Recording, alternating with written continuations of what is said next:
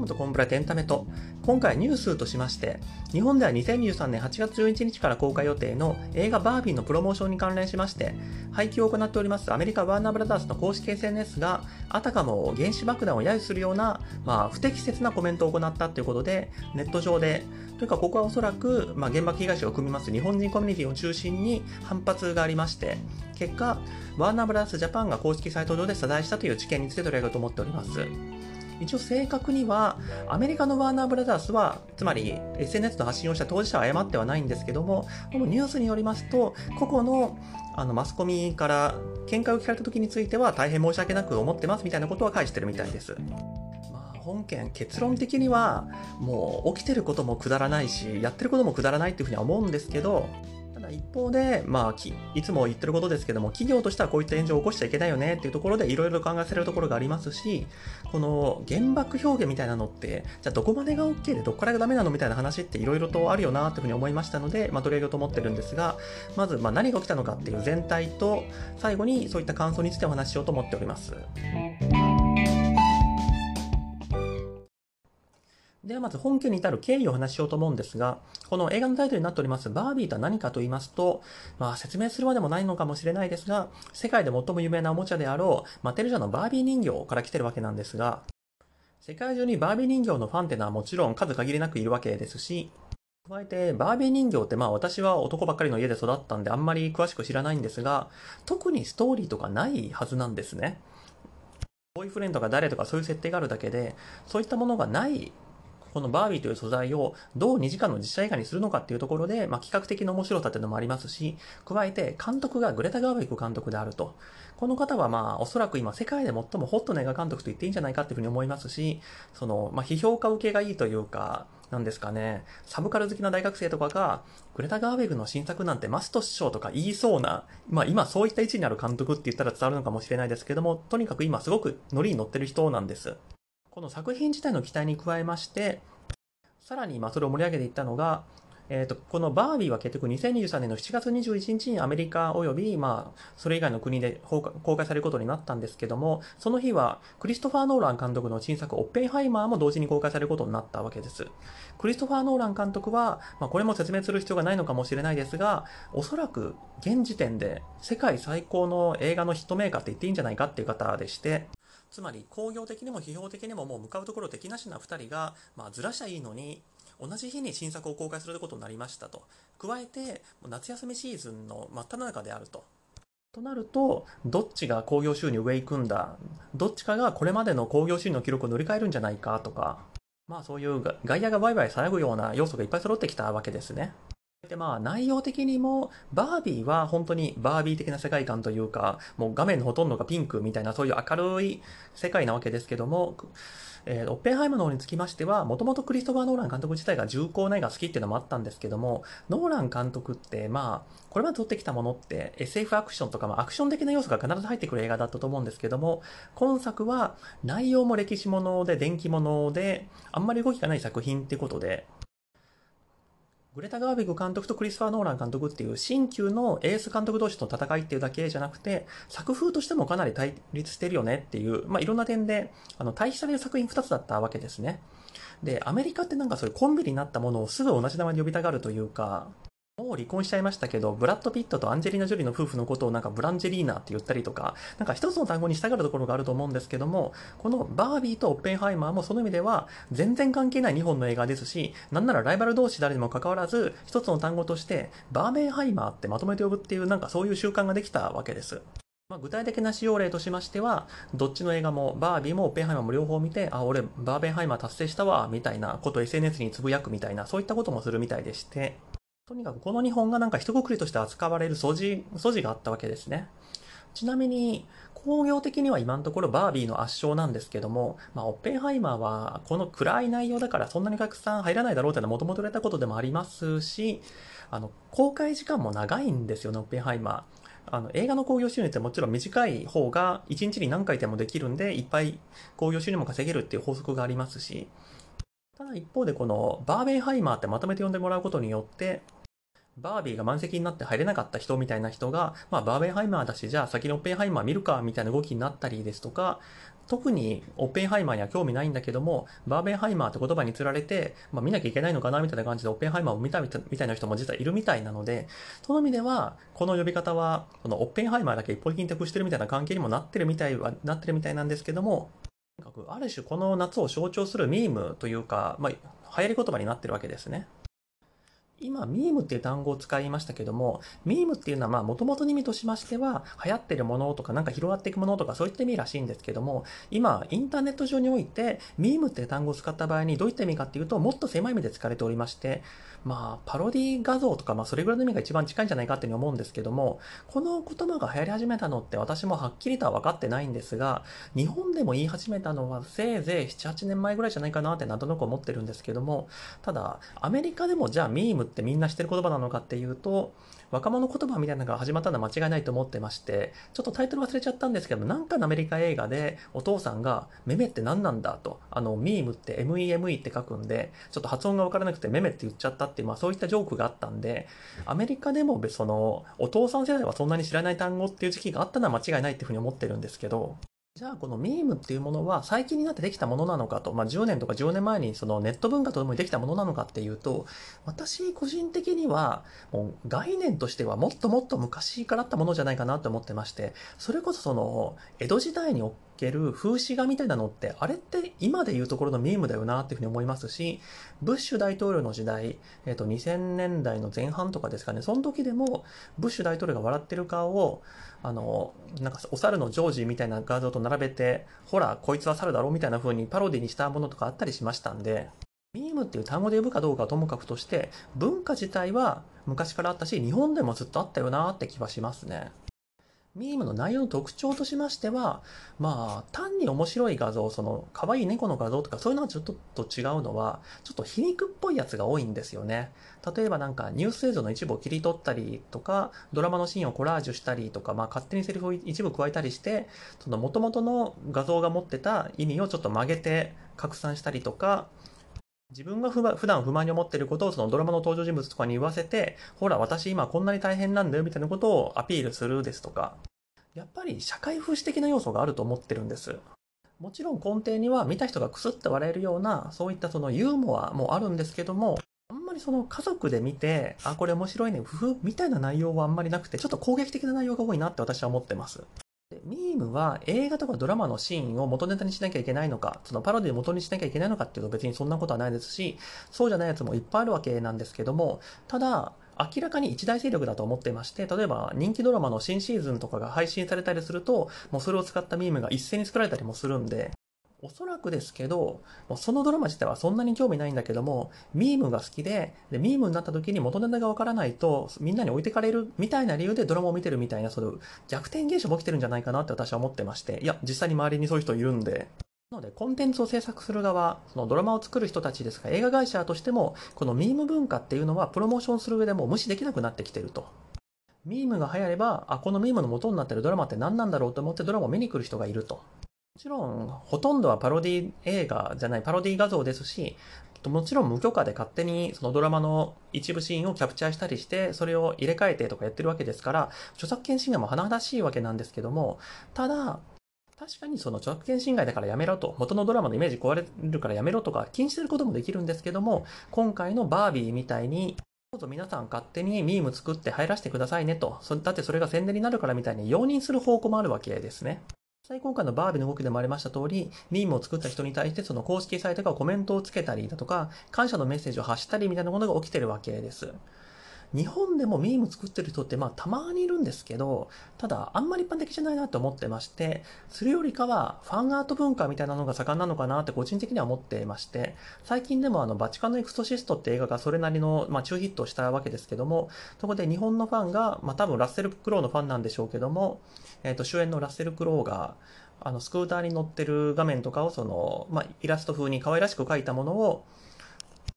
映画の公式アカウントが公式に、えーと、監視のコメントを出したりですとか、そういったものは見たんですけども、で、もちろん日本にもかつてのなんかデスノートコラージュとか、ああいったミーム的なものを作る人たちってたまにいるんですけど、私の感覚的には、そのアメリカとかその英語圏でやってるほどミームって日本では流行ってないな、みたいな印象は持ってますね。ここで本題に戻ってくるわけですが、この映画バービーは、同日公開のオッペンハイマーとバーベンハイマーって言葉でくくられて、まあ、カップリングされたというか、あたかも一つのものであるかのように扱われるようになり始めまして、加えて、プロモーションしております、ワーナーブラザースが、ミーム文化に対して寛容であったってことから、結果的にはこのネット上に、オッペンハイマーとバービーの画像を使った大量のパロディ画像、まあ、ミームが作られることになったわけですね。で、ワーナーブラザーズの公式 SNS は、このミーも投稿した人に対して、せっせとせっせと、あの、お礼のコメントをつけて回ってたわけなんですが、最終的にその中に、あの、不適切な画像を投稿したやつも混じってたせいで、そんな不適切なやつに好意的なコメントをつけるなんてどういうことだみたいな反発を招いたっていうのが、まあ、今回の騒動なんですけども、ちょっと横道にそれちゃうかもしれないんですが、あの、ワーナーブラザースの公式の人頑張ってたよなってのはちょっと感じていまして、こういったその SNS 戦略って今の企業ではまあ普通だと思うんですけども、その製品なり、まあ、今回だとバービーって映画に対して好意的なことを言ってくれた人に対して、いいねをつけるっていうのはあの簡単だと思うんですよ。ワンクリックで済むというか、あの中身見ずにとりあえずなんかメンションしてくれてる人、そのバービーの映画に触れてくれてる人に対して、いいねって押すだけなんで楽なんですけども、今回のコメントって、あの、サンキューとかなんか何でもいいからとりあえず一言じゃなくて、ちゃんとその、ミームというか画像の中身を見て、それぞれに応じたコメント返してるんですよね。これってなんか、まあ、やってる人がバイトなのか社員なのかわかんないですけども、相当頑張った活動だよな、だよなと思って。だってもう効率が悪いというか、ちゃんと理解した上で、で、しかもちょっと気の利いたこと言わなきゃいけないみたいなプレッシャーもあるわけですから、相当頑張ってるなって気がしていて、ただ結果的には、あの、単にいいねを押すだけだったらここは炎上しなかったんじゃないかなと思ってまして、だってそれはもう機械的に押してるだけですからと、中身なんか見てないんですわって言うかもしれないですけども、その気の利いたコメントを返しちゃったからこそ、お前中身分かった上で、好意的なコメントを返してるじゃないかと、どうしてるってことかみたいな、そういった隙を生んでしまったってことでは、あの、頑張ったことによって余計追い込まれるっていう、ちょっと、ワーナーの中の人に対してはなんか気の毒だなって感じも受けつつなんですが、ただ、まあちょっと本題戻りまして、今回のじゃあその不適切な画像って何だったのっていうのも、そのバービーとオッペンハイマー、えっ、ー、と、オッペンハイマー博士は原子力爆弾を作った人なんで、その原爆関係の画像が多くなっちゃったわけなんですけども、これもまあ、オッペンハイマー博士とバービーが手を繋いで歩いてるぐらいの、そのバーベンハイマーアプリだったらいいのかもしれないですけども、例えば実際にあったものですと、原子爆弾が背景で爆発してる前をバービーがなんか歩いてる画像ですとか、特に今回、まあ、やり玉に挙げられたのは、バービーの髪型が原子爆弾が作るのキノコ雲になってたっていう画像をこれが作られて、まあ、しかも日本のユータに見つかってしまった。ここもなんかちょっとタイムラグがあるんですけど、えっ、ー、と、画像が作られたのは6月ぐらいで、つまりもう映画も公開される前から、バーベンハイマーって言葉すでにできてたんで、そういった画像が作られたんですけども、日本のネットユーザーに見つかって炎上したのは7月の末になってからなんで、なんかわざわざ探して燃やした人がいたんだろうなっていうのもちょっと気持ち悪いところではあるんですが、とにかく、えっ、ー、と、この、バービーの髪型がキノコ雲になってる画像に対して、えっ、ー、と、か、ワーナーブラザースは素敵な髪型だねみたいなコメントをつけちゃったんですけども、これが、ま日本の、ま、ちょっと立ちの悪いのかはちょっとともかく、えっ、と、ネットユーザーに見つかってしまって、原子爆弾みたいな人類の敵を擁護するのかみたいな反発を招いたと。で、これって結構大きく扱われてるのかなっていうのは、あの、新聞だとか、あのテレビのワイドショーとか、割と多くの人が目にするメディアでも取り上げられてるんですよね。で、その中ではもうコメンテーターも、まあ、アメリカ人は原子爆弾に対する理解度が低いですから、こういった無神経なことを言ってしまうんでしょうね、みたいなコメントをつけてるっていうのが、現代の状況ですね。では、ここから私の感想なんですけども、このニュースを見て、まず最初に思ったのは、なんだかなーっていうところと、くったらないなーっていう二つの単語だったんですけども、なんだかなーって思うところとしましては、まず本件って、その最初のミームを作る人の問題と、企業がそのミームってものに対してどう向き合うかっていう二つの段階がある話だと思うんです。で、さっきのその、まあ、コメンテーターの人なんかは、アメリカ人の理解が低いからな、みたいなことを書いたりしてるわけですけども、これってなんかどっちかっていうと、元々のミームを作った人、バービーの髪をキノコ雲にした人に対しての批判だと私は思ってるんですけども、それってちょっとミーム文化に対する、その理解が足りないんじゃないかなって逆に感じてるんですけど、すでに申し上げました通り、ミームってちょっと風刺的というか、わざとみんなが嫌がることをする文化というか、あの、不謹慎なことを分かった上で、あ、これひどいこと言ってるよね、はははって笑う文化というか、そういうものだと思うんですよね。いや、実際、一般的なアメリカ人のその原子爆弾に対する理解度は低いのは事実だと思うんですけども、ミーム作った人が原子爆弾ってひどいものだよねって思ってるか思ってないかっていうと、思ってたとしても作ると思うんです。良識ある大人が嫌がるようなことを言うのが面白いねっていう文化だと私は思ってますので。そういう意味ではそのミームの中に、あの、日本人が嫌がるような原子爆弾を揶揄するようなメッセージが入ってました。ひどいって言ったところで、あの、スタンダップコメディアンが差別用語言ったぞって批判するようなもので、そもそもそういう教科書的なというか、原子爆弾はひどいものだからなくしていったらいいですよねって下り顔で言うの人たちを、そういう人たちを嘲笑うのが、このミームの目的だと私は思ってるんで、確かにそれを品がないとか、面白くないって批判するのも結構なことではあるんですけども、そういう PTA 的な姿勢こそがまさにこのミームによって笑われてるものなんだよって意味で言うと、なんだかなって感じがしますね。次に食ったらないなと思ったところなんですけども、ミームを作る人の問題としては、そもそも不謹慎なものを作ろうとして不謹慎なものを作ってるんだから、それに対して不謹慎だって言ったところで不毛だっていうところなんですけども、もちろんワーナーブラザースは、まあ、社会的な責任のある大企業なんで、これがそういった不謹慎な内容に対してうかつにいいねとか、あの、好意的なコメントが言ったら、それは責任問われるわなってのは、まあそれはしょうがないことだと思うんです。加えて、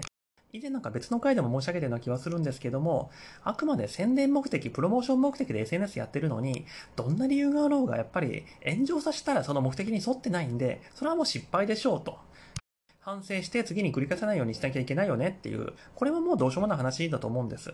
もちろん自分が当事者だったらとかそういう目線まで避けていくと気の毒だなって気はするんですけど、さっきもちょっと申し上げたところと重なるんですけども、多分1日に担当者は何十件とか何百件もコメントつけるんでしょうと。その時に、あれ？この映画見た人のコメントってなんか差別的じゃないかとか、この画像ってちょっと原爆被害者に対する配慮が足りないんじゃないかとか気づくことって相当難しいんじゃないかって気はするんですよね。いや、この担当者だって、その100件あるうちの99件の危ない、そのコメントとか画像は避けてたかもしれないですけども、1個でも失敗したらダメっていうかなり厳しいミッションなわけじゃないですか。その時に、ああ、そろそろバービーって唯一の原爆被害国である日本で公開されるよな、とか考えて、じゃあちょっと原爆関係のものについては、みたいな、そんな細かい配慮できないでしょうと。そもそも今回のミーム画像って6月に投稿されてたらしいんで、もはやとっくに手遅れではあるんですけど、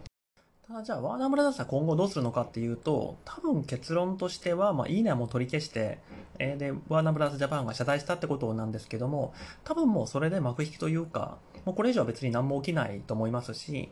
別に誰かがワーナーブラザーズに対してなんか謝罪要求できるとかそういったものじゃないですし、その映画の作者とか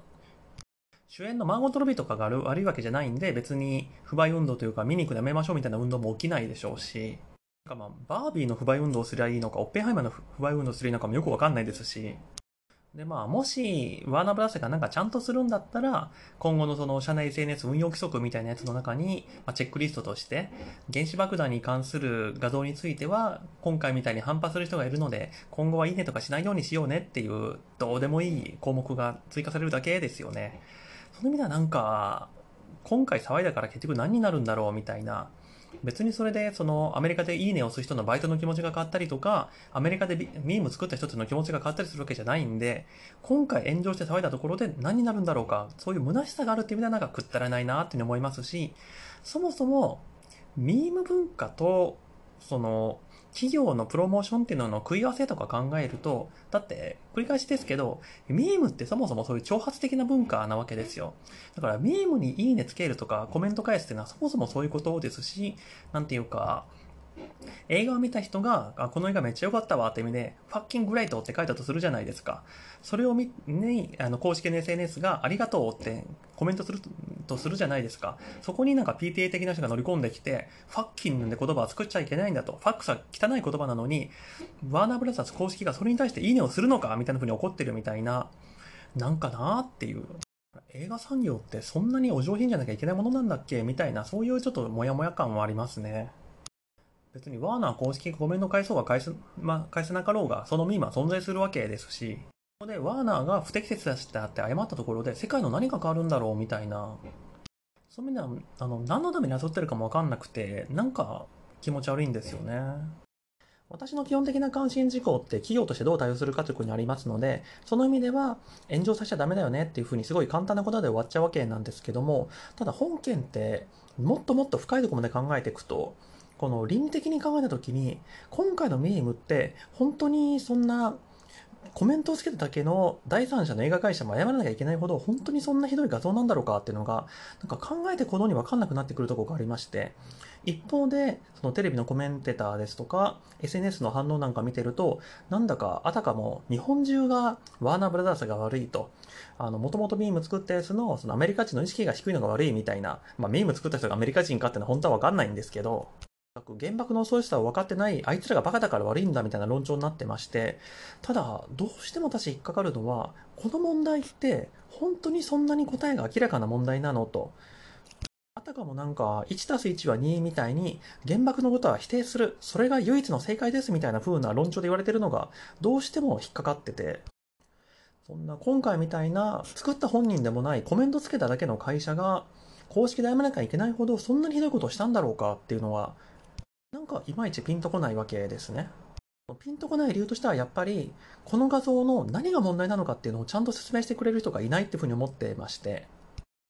テレビのインタビューみたいなの見ますとわざわざ本件についてその広島とか長崎の被爆者協会みたいな人たちにインタビュー取りに行った人がいるみたいでして。その方の、まあ、インタビュー受けた方のコメントなんか見ますとこのキノコ雲を使ってるっていうのがもう許せないと。自分は、まあ、広島だか長崎だかで、過去に実際被爆体験をして、あの時のもう恐ろしい記憶が一生忘れられないんだ、みたいなことをおっしゃってるわけですけども、まあ、これは理解できるわけですよ。このキノコ雲を見たあの時の体験を思い出すから、そんな画像は見せないでほしいっていうのはわかるんですけども、ただ私がそういったトラウマなり何なりを持ってて、精神的にショックを受けるからっていうことと、あの、世界中でその画像を使うなっていうのは結構距離あるんじゃないかって思ってて、例えば、宮崎駿監督の崖の上のポニョって、まあ、一時放送禁止になったじゃないですか。今はもう解けたのかなあれは終盤で津波のシーンが出てくるからなんですけども、もちろんあの、東日本大震災で津波被害に遭った方が日本中にいっぱいいらっしゃるんで、その人たちがショックを受けないようにってことでテレビ放送をま自粛したわけなんですけども、じゃあ、ハリウッド映画で津波のシーンが出てくるものは、東北の人たちがショックを受けるからやめろって言えるかって言ったらもちろんそんなこと言えないと思いますし、まあちょっとバカバカしい例を出しますけども、あの、ジャッキー・チンの映画ってまあ明るく楽しいアクション映画がいっぱいあると思うんですけども、ただ、まあ、あえて変な言い方しますけど、ジャッキー・チェンって映画の中であの、すぐ暴力振るうじゃないですか。もうすぐ人殴るし、なんならもう椅子とか棒で人叩くじゃないですか。これをその家庭内暴力の被害者のまあ女性が見てたとして、あの私、ジャッキー・チェンの映画って本当に見れないんですよと。だってあの人すぐに椅子で人叩くじゃないですかと。私も別れた夫に椅子で殴られたことがあって、もう椅子で人殴るの見ると本当にもう体が震えて動けなくなるんで、あのテレビ東京さんは午後のロードショーみたいなやつでジャッキー・チェンの映画もう絶対流さないでくださいねって言ったところで、テレビ局は絶対、はぁっていうだけの話じゃないですか。いや、それあんたがうちの局の番組つけなきゃいいんだよって言われちゃうじゃないですか。確かにその見たらショックを受けるって人は気の毒な被害者ではあるんですけども、だからといってこの世からその表現を消しましょうっていうのは、それまた違う話なんじゃないかって気がしますね。あと、この件の関係でもう一個納得できないこととしましては、こんなキノコ雲の画像なんか見たら、もう私体が触れてしまうんですって、あの、被爆者の方に聞きに行ったわけですけども、その人の体を震えさせるほどあの困らせてるのはミーム作ったやつじゃなくて、わざわざそのインタビューを取りに行ったテレビ局のやつだろうっていうふうには思うんですけど、だってその人見せなかったら多分一生そんなミーム見ることなかったのに、わざわざその震えてる反応見るために店に行くって、そっちの方が悪じゃないのかっていうのはちょっと感じましたけど。じゃあ原爆に関する画像っていうのは、例えばドイツにおけるハーケンクロイツですとか、韓国における旭日記みたいに、もう文化的にタブーとされてるものなんだと、絶対そういったモチーフを使っちゃいけないんだ、みたいな意味があるのかっていうと、それもちょっと疑問だなと思ってまして、まあ、ある種そういう反応を受けたっていうのが、えっ、ー、と、もう3年ぐらい前ですかね。BTS、あの、韓国のボーイズグループの BTS が日本に来るときに、原発、まあ、原子爆弾が爆発する、まさにキノコ雲の絵が描かれた T シャツを着てきたってことで、まあ、それで炎上したって事件があったわけですけども、これがまあ被爆者に対する侮辱とか、被爆国に対する日本に来てくるのにふさわしい服じゃないみたいなふうに言ってたわけなんですけども、そういう意味では日本国内において原子爆弾っていうモチーフある種タブーとして使われているというのはそうなんですけども、ただそれって本当に正しいの？みたいな気はしてまして、だって、原爆を、原子爆弾をモチーフにしたものって結構、まあ、特に映像作品だといっぱいあるけど、日本で本当にそんなん禁止してるって思いますし、あとさっきの、まあ、ハーケンクロイツとかも、ナチスを描いてる映画だったら当たり前ですけど、ハーケンクロイツって中で出てくるじゃないですか。本当にそれモチーフにしたものを作っちゃいけないなんてルールそもそもあるのってのはやっぱ気になるわけです。で、あの、BTS の件につきましては、まあ、私、その T シャツ持ってないし、あの、詳しい事情も知らないんで、どういった経緯で作られた T シャツかっていうのはちょっとわからないんですけども、万が一に、もし仮に、その BTS の T シャツをデザイナーした人が、いや、これは、あの、確かにキノコ雲書かれてるけども、私はもう昔から反核兵器の運動をずっとしてて、核兵器の恐ろしさを伝えるためにこの絵を使ったんですと。これは反核兵器のメッセージを伝えるための T シャツなんだって言ったら、BTS のメンバー許されるのかとか考えると、まあまあ実際そのキノコ雲のモチーフの T シャツで反核兵器の運動なんですっていうのは全然あり得る話なんで、あの、説明によっては通る話だと思うんですけども、なんかあの時って、もう原発の、原発じゃないや、原子爆弾のモチーフがあるだけで悪だみたいな風になってて、まあ今回と同じ気持ち悪さを感じたんですけども、使い方次第なんじゃないのって気はちょっとするんですよね。例えばそのキノコ雲にじゃあバッテンの印を書いてたらよかったのかとか考えると、別にキノコ雲の絵が描かれてあっても、やっぱ使い方は次第ではダメなんだよってことが読み取るようになってたら OK ってことだと思いますので、なんか、核兵器に関係する今回のキノコ雲が書かれてるからアメリカ人はダメだみたいなのはなんか中にもうちょっと隙間というかだからダメなんだっていう理由がやっぱもうちょっと中に入ってるんじゃないかなって気がするんです。で私やっぱりここを埋める鍵っていうのは特定の人を攻撃というか揶揄というか侮辱というか、まあ、そういったネガティブな効果を与えるものだから禁止するっていうのがやっぱり間に入ってるんじゃないかなって気がするんです。まあそんな軽々しく原発、えっ、と原子爆弾のモチーフとか使ったら、そういった人たちに対する侮辱になるみたいな、まあそういったロジックがあるからダメってことになってるんじゃないかなっていうふうに思ってまして、例えば、あの、先ほどまあちょっと言いかけたところではあるんですけども、原子爆弾が出てきたら直ちに禁止なんてことは絶対ないと思ってるのは、日本で名画として称賛されております初代ゴジラ、1955年ぐらいの映画でしたっけ？あれって、まあ、言うまでもなくゴジラっていうのは、まあ、ビキニ諸島における、えー、と原発の実験で放射能を浴びたトカゲが巨大化してできたっていう、まあ、そういう怪物の設定なわけですけどもここでは原子爆弾がまあ言ったら怪物を登場させるためのギミックというか、まあ、トリックとして出てきてるわけですけどもだから、えー、とこのゴジラはダメだっていう人はいないじゃないですか。いやあの円谷英二さんはずっとその反戦活動家としても顔もあったしこれはま核兵器がひどいってことを訴えるためのそういった映画なんだよってまあみんな称賛するじゃないですか。一方であのウルトラセブンあの特撮シリーズのウルトラセブンですね。あの中ってまあ一つ、えっと、公開できないエピソードがある、お蔵入りになったエピソードがあるわけですけども、それってまあ被爆怪獣っていう、まあそういったエピソードでして、これは同じくさっきのゴジラと同じく、えっと、放射線を浴びて、えー、体が巨大化してしまった、まあ、被爆者ですね。その人が怪獣になって暴れるって、まあそういった話なんですけども、ゴジラは許されるのになんでウルトラセブンはダメなのかっていうと、これはまあ当たり前の話ではあるんですけども、別にトカゲが大きくなったからって別に何も起きないけど、被爆者が大きくなって怪獣になるって、それって現実に広島長崎で原子爆弾の被害で被爆した方がいらっしゃる時に、お前らはそういった異常なこと起きたんだから怪獣になって暴れるんだって言ってるも同然でこのウルトラセブンのエピソードが被爆者の方に対する侮辱なり攻撃になるっていうのはこれはまあ納得できるところなんです。ここで改めて申し上げておきたいところとしましてはやっぱり原爆をモチーフにすること自体が冒涜になるなんて言ってる人はいなくて本当にそう思ってる人はいなくてその使い方次第って言ってる気はするんです。でその冒涜になるならないっていうのもそんなに厳格な解釈ってしてないと思うんですよね。いや、ゴジラは制作者の円谷英二さんがあの反核、反核兵器の思想を持ってたかもしれないですけども、ただ映画だけ見ると、さっき対したことからも言えますように、あの、お蔵入りになった被爆怪獣と使い方って全く一緒じゃないですか。怪獣が割れるっていう前段階として、怪獣が出てきた要因として、えっ、ー、と、放射線被害、放射能被害っていうのを出してるわけで、言ったらまあ、巨大化する理由、その物語の面白の部分として使ってるっていうのは、これやっぱり、どれだけ円谷英二さんが真面目な思いを込めてようが、それも同時に否定できないところだと思うんです。じゃあ今回、ミームとしてのセンスの良し悪しみたいなともかくとして、バーベンハイマーの画像を作った人たちって、おそらくですけど、オッペンハイマーは原子爆弾を作りましたと。だから、オッペンハイマーのことを言うときには、オッペンハイマー博士を直接出すのでもいいんだけども、原子爆弾に関する画像をモチーフにし入れようっていうふうに思っただけであって、広島だとか長崎の被爆者を揶揄だとか攻撃しようっていう気持ちがあったとはとても私には思えないですし、たとえそういった意図がなかったとしても、今回の画像を見たら、広島とか長崎のことを言ってるのって明らかだよね、みたいなかどうかっていうと、キノコ雲自体は、あの、ビキニ諸島の核実験で起きたやつかもしれないですし、広島のやつかもしれないですし、で、ただのキノコ雲じゃないですか。なんでこれが広島長崎の被爆者、ひいては日本を侮辱してるってことになるのかっていうと、なんか説明が足りないんじゃないかなって気がやっぱしちゃうんですよね。まあまあ頑張って言い出すと、こういうミームみたいなみんなが楽しむ画像で原子爆弾の絵を使うと、原子爆弾っていうのがそのそんなシリアスなものじゃなくて、借り物として見られるかもしれない、軽いイメージで見られるかもしれないから、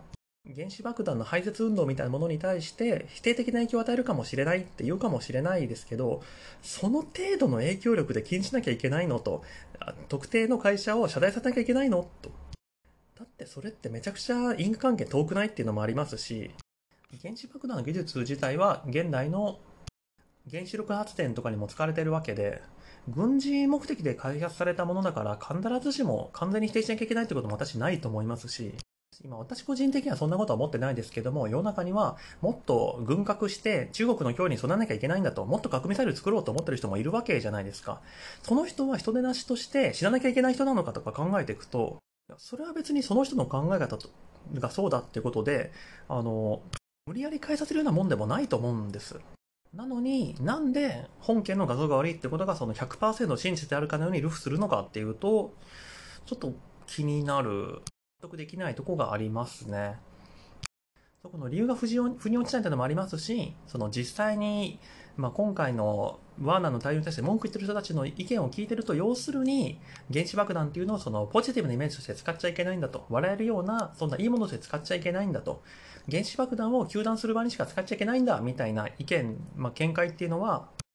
まあまあ私もあの日本で教育受けて、あの戦平和教育とか受けてきたんで、あの言ってることはすごくわかりますし、真面目に考えるとまあそういうことなのかなっていうのはわかるんですけど、ただそれってちょっと意地悪な言い方しますと、私たちが悪いと思ってるものを、私たちが満足する程度まで悪いものとして扱いなさいと。たとえあなたが私たちと違う価値観を持ってる人であってもってふう、そういう要求してるわけでして。で、なんか、我々の考え方に従わないやつは悪だみたいな、その悪い意味でのポリコレ的な発想で、なんかそういうのが世の中の唯一の正解だみたいになっちゃうと、なんか、窮屈な世の中だなっていうふうに感じますし、さっきも申し上げましたように、核実験で巨大化した怪獣がオーバレする映画はエンタメとして消費するのに、外国人がキノコ雲を画像の中にモチーフとして取り入れるものについては冒涜で許さんっていうのはなんか二枚舌な感じもして、やもう本当に誰か、なんでこれが絶対句なのか教えてくれって本当に思いますね。はい。というわけで今回この間で終わるかと思います。ご清聴どうもありがとうございました。